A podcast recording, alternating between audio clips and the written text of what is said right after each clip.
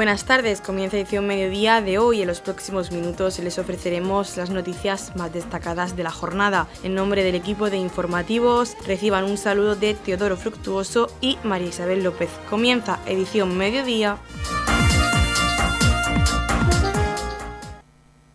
Noticias, edición mediodía.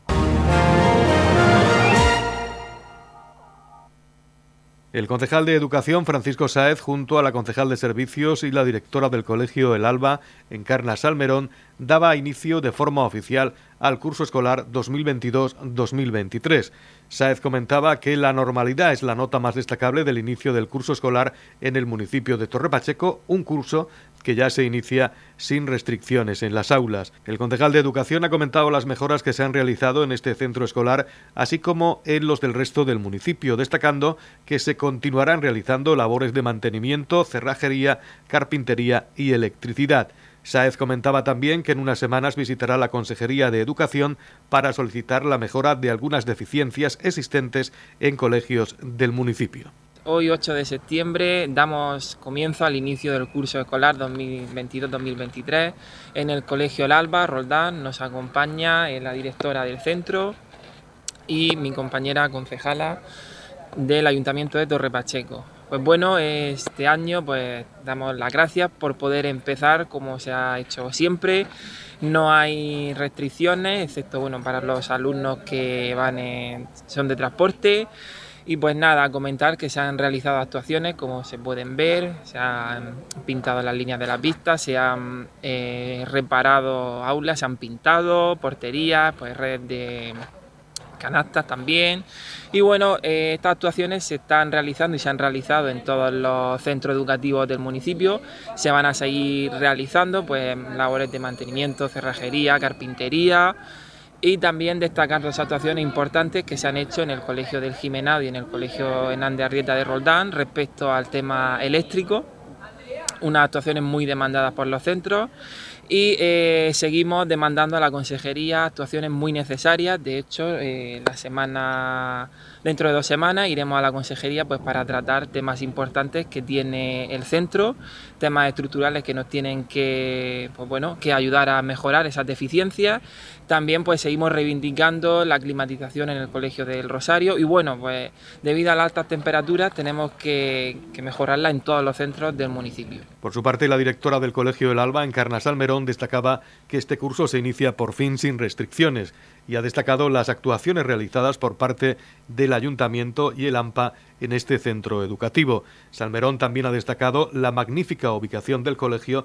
ya que se encuentra lejos del ruido y la polución y permite a los alumnos disfrutar de un magnífico entorno natural.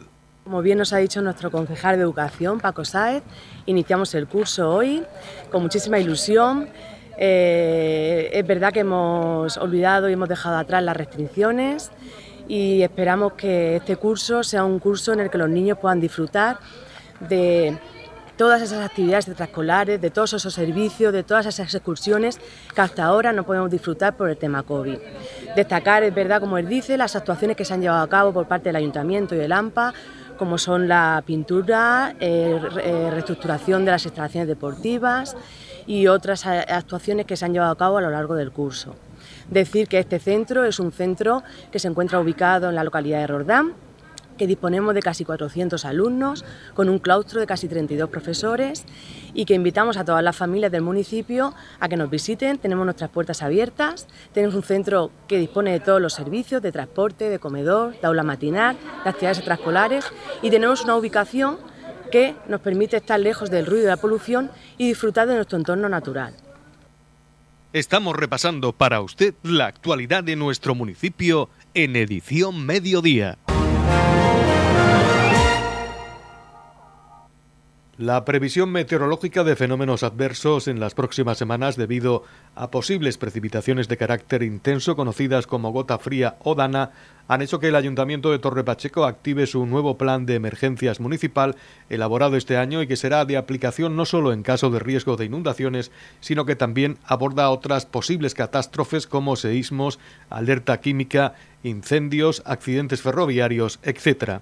El alcalde de Torre Pacheco, Antonio León, y el concejal de emergencias, Juan Salvador Sánchez, convocaban a todos los agentes responsables que serán movilizados en caso de alerta por fuertes lluvias, quedando establecida la coordinación del grupo logístico, grupo de orden, grupo de acción social y sanidad, así como el grupo de protección civil.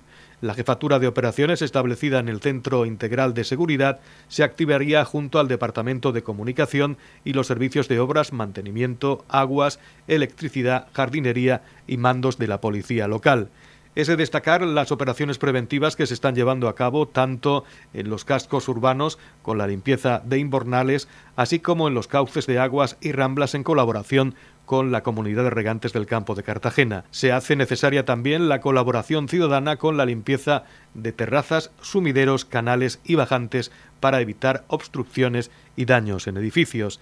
En los anteriores episodios de diciembre de 2016 y septiembre de 2019 fue muy importante la ayuda de voluntarios y la intervención de decenas de tractoristas y empresas con maquinaria de obra pública, quienes no dudaron en utilizar sus propios vehículos para ayudar a las personas atrapadas, además de aportar medios para la posterior limpieza y vuelta a la normalidad. De esta reunión del Plan de Emergencias Municipal hablamos con el concejal de Emergencias y Protección Civil, Juan Salvador Sánchez. Hemos celebrado una reunión de trabajo en el Ayuntamiento de Torre Pacheco, eh, todo el equipo de gobierno y todos los agentes eh, responsables que serían movilizados en caso de eh, tener una alerta o tener un, episodio de lluvias tipo Dana o cualquier efecto meteorológico que pudiera ser de gravedad para la ciudadanía. todo ello en previsión a, pues, a las alertas meteorológicas que eh, predicen que para las próximas semanas, próximo mes, puede haber eh, en el municipio de Torre Pacheco y en la región de Murcia eh, alguna dana con motivo de las elevadas temperaturas que hemos tenido durante, durante los últimos meses. ¿Qué hemos hablado en la reunión? Pues hemos mantenido una reunión de estructurando específicamente los grupos de trabajo eh, cómo se van a organizar los grupos, bien especificado en el plan de emergencia municipal y eh, ello pues, nos va a permitir actuar coordinadamente eh, para prever sobre todo posibles zonas donde hay habitualmente inundaciones, zonas que se inundan o que el agua circula por encima de las carreteras, pues para hacer los cortes precisos y para evitar que el agua, en caso de eh, desbordarse los canales y desbordarse algunas zonas por donde circula, eh, que no llegue a la población o en caso de que llegue a los núcleos urbanos, que el impacto sea lo menor, lo menor posible. Además de, la organización de esta, de esta reunión, que es muy importante para, tener estructurado todos los servicios, hay que destacar que el Ayuntamiento viene trabajando ya durante los últimos eh, meses en la limpieza de cauces de ramblas y en la limpieza de eh, inbornales y eh, determinadas estructuras donde pudiera haber colapso por arrastre de materia que pueda en un momento determinado impedir el, paso normal del agua y provoque inundaciones o daños a, a edificaciones. hemos He aprendido, eh, por desgracia, de los eh, episodios de, diciembre de 2016 y de la última dana en, septiembre de 2019 y eh, pues pedimos también que en el caso de que llegara cualquier este episodio para en esta próxima semana o en este próximo año en este próximo periodo, pues que eh, la colaboración de, numerosos eh, trabajadores eh, del ayuntamiento, voluntarios de protección civil, la intervención también es muy importante de, empresas con maquinaria pesada y tractoristas que nos han echado una mano allí donde nuestros vehículos y nuestros medios, incluso bomberos, es difícil, difícil acceder entonces, pues esa colaboración que seguro que la vamos a tener, pues también la, demandamos para que en el momento que si sucede, que ojalá no, llegue el momento, eh, si sucede, pues que nos puedan ayudar en las tareas tanto de, rescate como de eh, puesta luego en funcionamiento de nuevo de, todas las zonas dañadas por, por causa de las fuertes lluvias. En la comunidad de regantes del campo de Cartagena aplicamos las últimas tecnologías en sistemas de control y distribución, lo que nos ha convertido en un modelo de gestión eficiente del agua gracias al alto nivel de concienciación de nuestros agricultores que trabajan a diario por la sostenibilidad y el respeto al medio ambiente. La comunidad de regantes del campo de Cartagena les ofrece la noticia agrícola del día.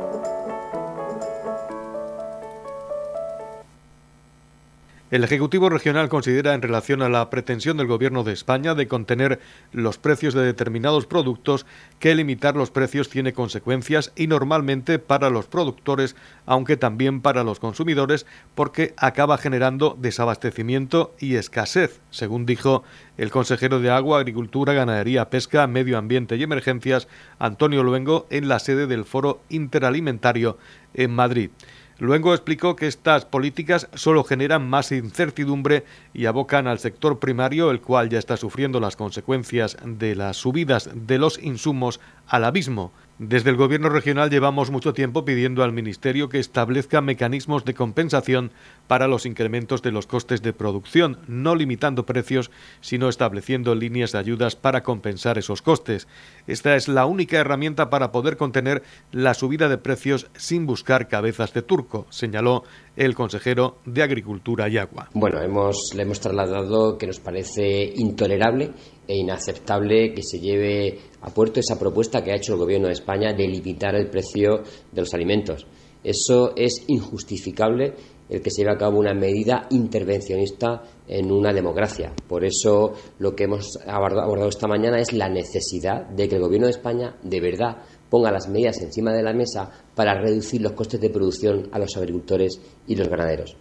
En aplicar el IVA súper reducido a todos los alimentos y, por supuesto, en reducir el IVA a todas las materias primas, a todos los insumos que tienen los agricultores y los ganaderos, a la energía eléctrica, al gas, por supuesto, a los fertilizantes, a los piensos, absolutamente a todos los insumos. De esa forma se conseguiría reducir los costes de producción y de esa forma se conseguiría obtener un precio adecuado y justo que se pudiera cumplir la ley de la cadena alimentaria en todos los eslabones y que el consumidor pudiera obtener alimentos a un precio adecuado.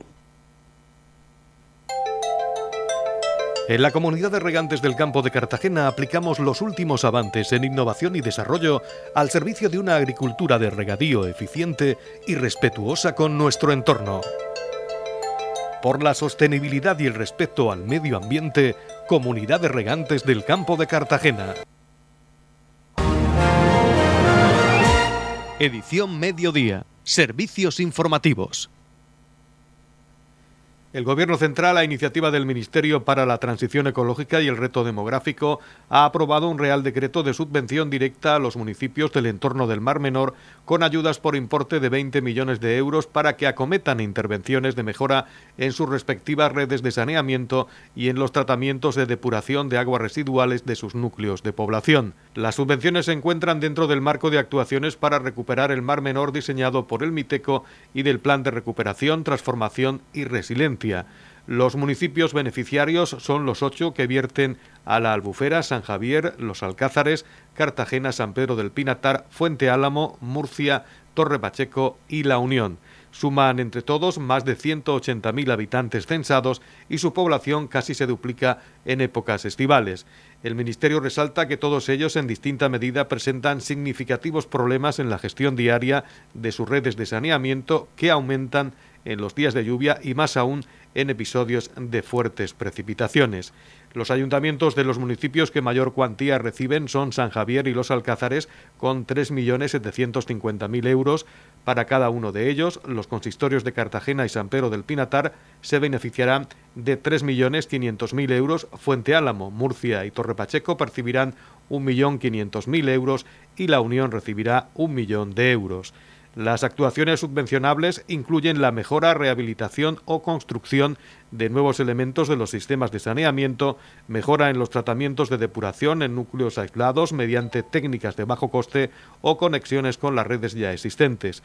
También pueden recibir ayudas los proyectos de levantamiento cartográfico, inspecciones, modernización y monitorización de los actuales sistemas de saneamiento. El importe de las mismas se abonará de manera inmediata con cargo al presupuesto del Fondo de Restauración Ecológica y Resiliencia.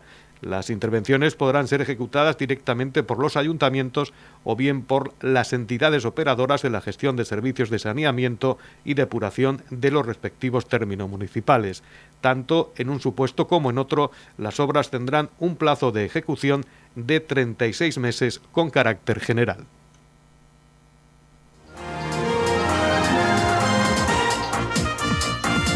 Edición Mediodía el pulso diario de la actualidad local. La vicepresidenta y consejera de Mujer, Igualdad, LGTBI, Familia, Política Social y Transparencia, Isabel Franco, se reunía con la presidenta del Rotary Club Torre Pacheco, Rosario Muñoz, quien le presentó el proyecto de alfabetización dirigido a mujeres inmigrantes que están llevando a cabo en el club. Inicialmente se inscribieron en este proyecto 480 usuarias y con esta iniciativa se pretende facilitar herramientas para que las participantes puedan resolver de manera autónoma las cuestiones de la vida diaria. A través del programa se trabaja en la integración de las mujeres en la población y en la mejora de la comunicación y relación con personas e instituciones del entorno. Acerca del contenido de esta reunión hablamos con la presidenta del Rotary Club Torre Pacheco, Rosario Muñoz. Pues estuvimos Mm, fuimos, gracias a Dios, recibidas, que eso es un, gran punto a su favor por la atención que nos brindó y, concertar la cita con ella, de lo que le estamos muy agradecidas. Y fuimos a presentarle el proyecto de alfabetización de mujeres mm, extranjeras, digamos, no son extranjeras ya porque son españolas, residen en Torre Pacheco, pero vienen de la migración Generalmente son del norte de África, la mayoría, más del 55%, y están incluso hasta cuatro años viviendo aquí en el municipio y no saben hablar español. Están relacionadas simplemente con la familia y con aquellas personas que conocen de sus propios países de origen. Entonces, eh, no hay integración, no hay relación, eh, los colegios y los centros de salud, los, vecinos y todo eso eh, no tienen ningún acercamiento a ella y se encuentra ahí un vacío que necesitamos solucionar e integrar a esas personas y darle un, una, un medio social en el que se desenvuelvan pues mm, en consonancia con, con la sociedad en la que viven. Actualmente mm, se está llevando a cabo mm, actuaciones antes de esto, actuaciones pero muy aisladas. Por ejemplo, no llegaban a las pedanías, no llegaban a la mayoría de estas necesitadas de, aprendizaje del idioma y se puso en marcha este proyecto que está basado en el Instituto del Aprendizaje para toda la Vida que ha creado la UNESCO en donde se promueve el aprendizaje de la, especialmente de la mujer, porque los países más subdesarrollados, una tercera parte de la, de la alfabetización mm, de los analfabetos son hombres, pero el resto, dos terceras partes, son mujeres. Y se piensa que ese, mm, esa alfabetización de ese sector es mm, necesario, vamos, para hacer que ese país prospere, que salga adelante y que salga de eso que llamamos los países del tercer mundo. Eh, la UNESCO se propuso eso y siguiendo sus patrones, nosotros yo he elaborado el proyecto este que lo que pretende es dar forma a una idea que se está trabajando en otros puntos, pero que no tiene forma material y compromiso en concreto. ¿Cómo acogió la consejera este proyecto? Pues le encantó el proyecto, nos felicitó y, en fin, nosotros esperamos que la acogida por su parte se materialice en ayuda económica, que es lo que necesitamos. Tenemos presupuesto para seis meses, pero necesitamos un trimestre que se nos subvencione, digamos. Entonces estamos en contacto tanto con ella como con empresas eh, de renombre en, el municipio para ver si podemos conseguir empezar el curso el 1 de octubre. ¿Cuáles son las líneas de financiación del curso? Las líneas de financiación principalmente vienen del ayuntamiento, que es eh, poner los centros y, ayuda en la medida de lo posible. Pero claro, son 500 mujeres casi, 22 eh, grupos de, 22 aulas con clases dos horas a la semana por grupo y claro, pues se requiere un esfuerzo económico un poco mayor para que acoja al curso entero, los nueve meses del curso. Francisco Martínez, delegado de Cruz Roja en Torre Pacheco y secretario del Club Rotary de este municipio, nos habla de este proyecto de alfabetización dirigido a mujeres inmigrantes que está desarrollando el Club Rotary de Torre Pacheco y que tienen previsto comenzar a partir del próximo 1 de octubre. El proyecto, este proyecto lo ha redactado Rosario, muy bien redactado y muy con una forma, como ella es habitual, muy metódica. Esto empezó realmente con, Cruz Roja. O sea, con Cruz Roja empezamos a darle vueltas antes de la pandemia. De hecho, empezamos con el curso eh, y duramos un mes, porque enseguida cerró la pandemia y se acabó. Ya los centros sociales cerrados. Pero bueno, lo teníamos ahí embozado y ya lo teníamos en marcha, ¿no? Y ya después de la pandemia, pues ya empezamos en serio con, la colaboración importantísima del Rotary Club, tanto a nivel económico como, a nivel organizativo, con, con, Rosario. Y, nada, nosotros pensamos desde Cruz Roja y del Rotary, tenemos una filosofía muy parecida de trabajo, ¿entiendes? O sea, tenemos que, nos gustaría que vivir en una sociedad, en un pueblo más tranquilo, en un pueblo tranquilo, en un pueblo sin problemas. ¿Cómo conseguimos eso? Aparte del beneficio propio de las mujeres, ya vamos a hablar en plan egoísta. ¿Cómo conseguimos eso?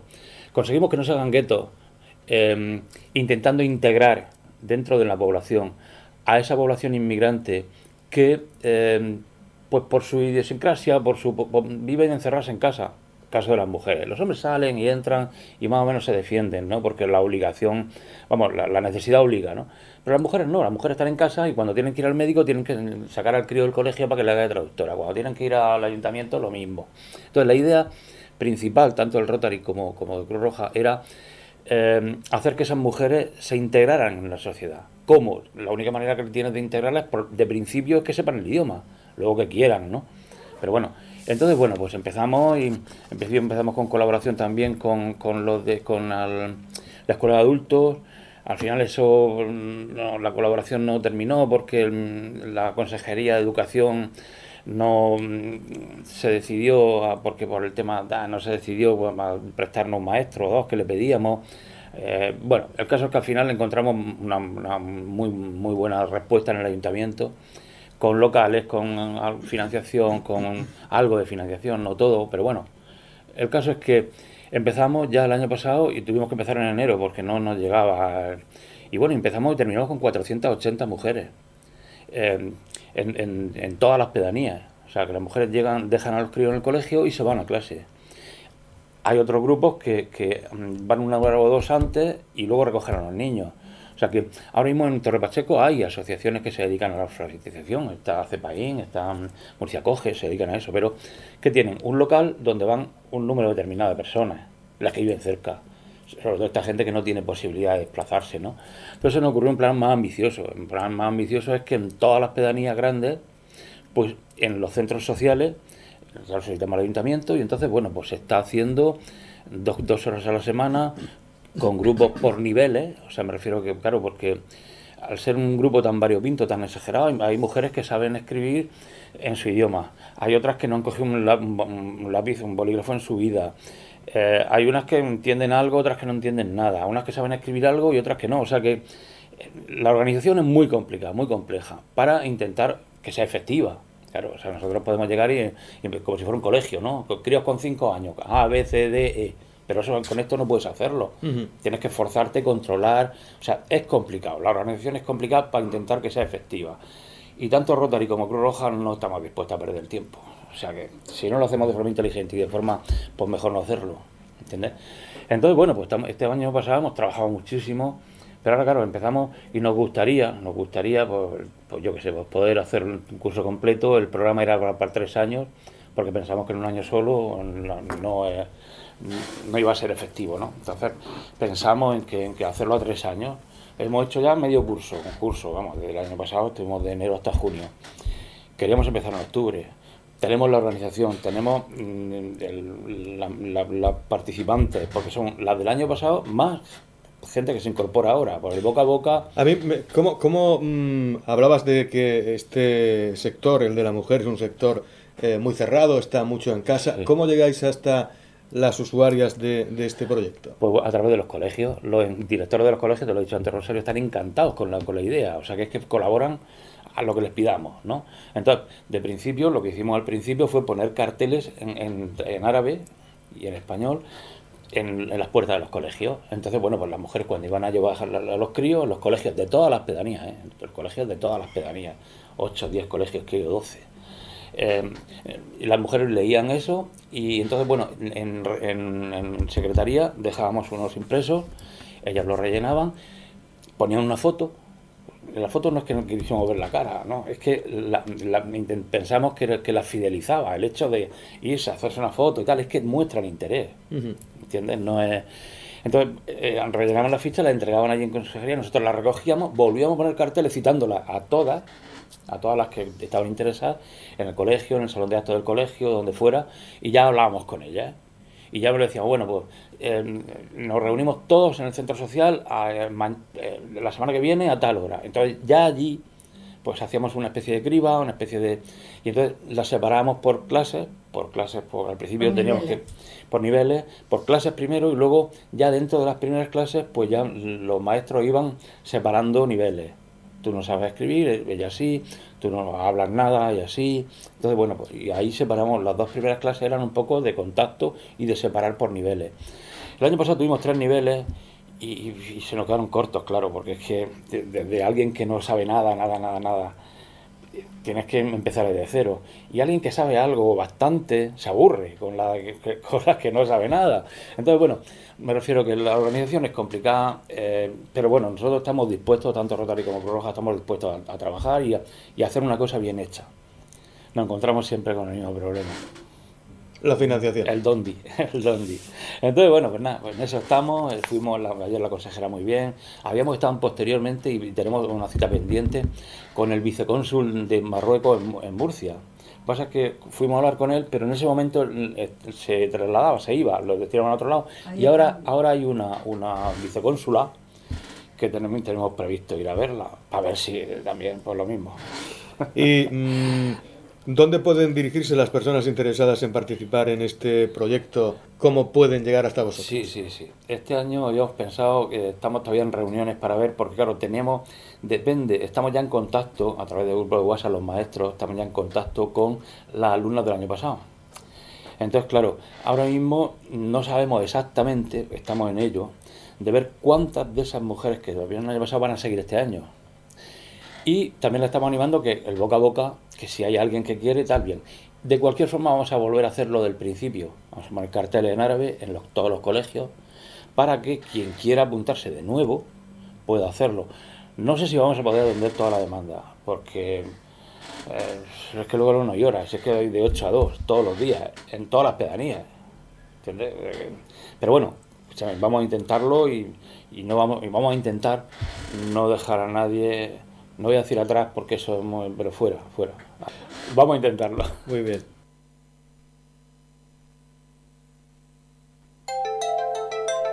En la comunidad de regantes del campo de Cartagena aplicamos los últimos avances en innovación y desarrollo al servicio de una agricultura de regadío eficiente y respetuosa con nuestro entorno.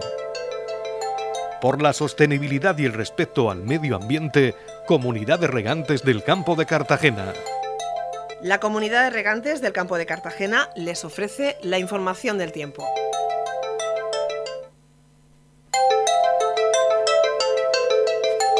A continuación conocemos la información meteorológica para hoy jueves 8 de septiembre en la región de Murcia. Cielos poco nubosos, cielos poco nubosos con intervalos de nubes altas, temperaturas en ascenso en el campo de Cartagena y con pocos cambios en el resto. El viento soplará flojo de dirección variable. La capital Murcia alcanzará una máxima de 38 grados y una mínima de 22. El campo de Cartagena alcanzará una máxima de 34 y una mínima de 24. Y en el Mar Menor tendremos una máxima máxima de 35 grados y una mínima de 23 grados.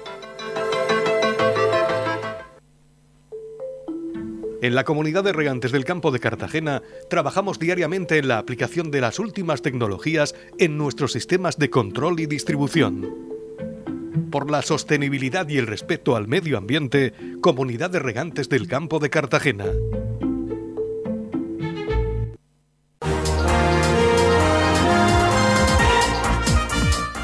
Hasta aquí lo más destacado de la información local. Volvemos con más noticias a partir de las 8 y media con edición de tarde. Y recuerden que edición mediodía lo pueden volver a escuchar en los podcasts de esta emisora que los pueden encontrar en el Facebook de Radio Torre Pacheco y también a través de nuestra web radiotorrepacheco.es donde encontrarán información actualizada. Les deseamos que pasen muy buena tarde.